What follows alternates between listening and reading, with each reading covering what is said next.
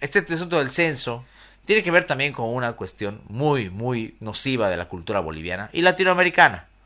¿Qué es esto de darle la espalda a la realidad cuando esta realidad puede ser eh, contraria a aquello que queremos? Me explico.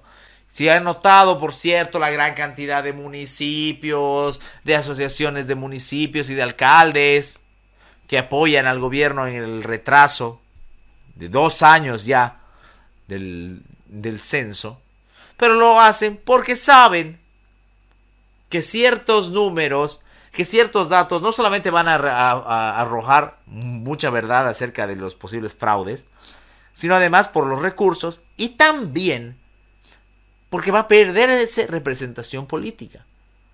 Y el censo, más allá de toda esta, como les digo, más allá de toda esta coyuntura, más allá de que hay otros problemas de repente más importantes, no hay que tomar como si esto fuese lo único importante, refleja una realidad, o busca reflejar una realidad. Y es esa cultura de barramos y ocultémoslo bajo la alfombra.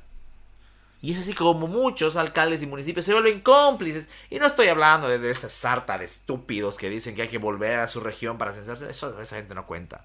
No se puede respetar intelectualmente a esa gente.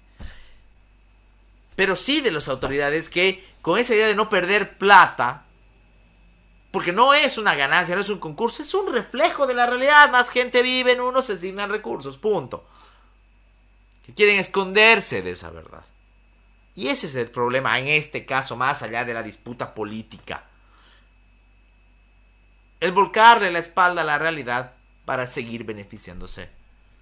Que también, como lo diría Arguedas en, otro, en otra de sus obras, es un problema de la cultura boliviana.